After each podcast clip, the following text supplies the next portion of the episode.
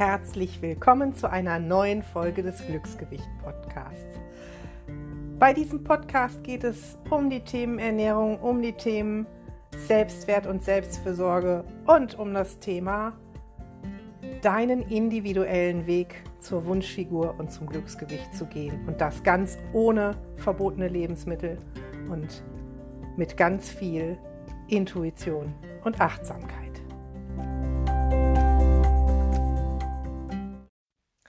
Hallo und herzlich willkommen zu einer neuen Folge.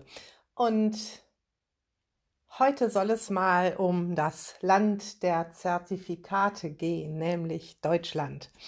Und in dieser Folge geht es mal nicht darum, wie du motiviert weitergehst, nicht darum, hm, was du vielleicht äh, ändern, essen, trinken könntest, keine Ahnung, sondern es geht darum, wie du wenn du Unterstützung brauchst, den Menschen findest, der zu dir passt. Und wir Deutschen, wir finden Siegel und Zertifikate und so, so, so richtig toll. Auch wenn auf Lebensmitteln irgendwie ein tolles Siegel drauf ist, dann denken wir, es ist was ganz Besonderes und manchmal steckt nur Schmu dahinter.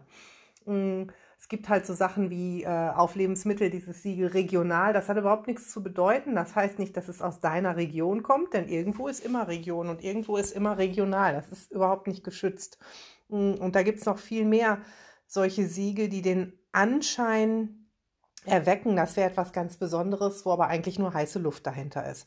Und so ist es leider bei uns Coaches in dem Beruf auch. Nicht nur bei Coaches, sondern ähm, bei Menschen, die sich Food Coach nennen, bei Menschen, die sich äh, psychologischer Berater nennen. All solche Dinge sind nicht gesetzlich geschützt. Und jo, ich könnte auch eine ganze Wand vollpflastern mit Zertifikaten, auch zum Teil mit welchen, die nicht gesetzlich geschützt sind. Ich bin auch Food Coach. Meine Ausbildung hat ein halbes Jahr gedauert und äh, ich habe da wöchentlich über 20 Stunden rein investiert obwohl ich vorher auch schon Biologie studiert habe, also schon fundiertes Vorwissen da war. Es gibt aber auch äh, Institute, die bilden einen Food Coach an zwei äh, Wochenendtagen aus. Ne? Da fährt man samstags hin, kommt sonntags zurück und darf sich dann Food Coach schimpfen. Die Frage ist, was man da gelernt hat wenn man nicht eine entsprechende Vorbildung hat. Das gleiche ist es mit dem Coach-Beruf. Ne? Jeder darf sich Coach nennen. Jeder darf sich Life-Coach nennen. Jeder darf sich Lebenshilfeberater nennen. Wie auch immer. Ähm, selbst der Begriff Hypnosecoach ist nicht geschützt in Deutschland. Und ja, jetzt könnten ja viele denken, toll, jetzt macht sie sich ja selber schlecht. Nee, ich mache mich nicht schlecht. Ich weiß ja, was ich kann. Und das ist das, worauf ich dich gerne hinweisen möchte. Ich weiß, was ich kann und ich weiß auch, dass ich zu manchen Klienten passe und zu manchen eben nicht. Und ich kenne meine Grenzen. Ich weiß auch, was ich nicht kann. Und ich bin so ehrlich zu meinen Kunden, dass ich die weiter überweise, wenn ich merke, ich komme an meine Grenzen. Und da möchte ich dich einfach nur darauf aufmerksam machen, wenn du mit einem Anliegen dir irgendwo professionelle Hilfe holst, dann guck nicht darauf, wie viele Zertifikate der Mensch auf der Homepage hat. Hm, guck auch nicht unbedingt nur auf die Kundenbewertungen, die er auf der Homepage hat, denn die sind oft gekauft. Ähm, versuche wirklich jemanden zu finden über Mund-zu-Mund-Propaganda. Und auch da macht ihr immer erst ein eigenes Bild. Ich glaube, das äh, ist so aus dem Ärztebereich auch bekannt. Der eine findet Arzt XY ganz toll und der andere mag ihn überhaupt nicht. Du bist eine individuelle Person und du brauchst individuelle Unterstützung für bestimmte Themen.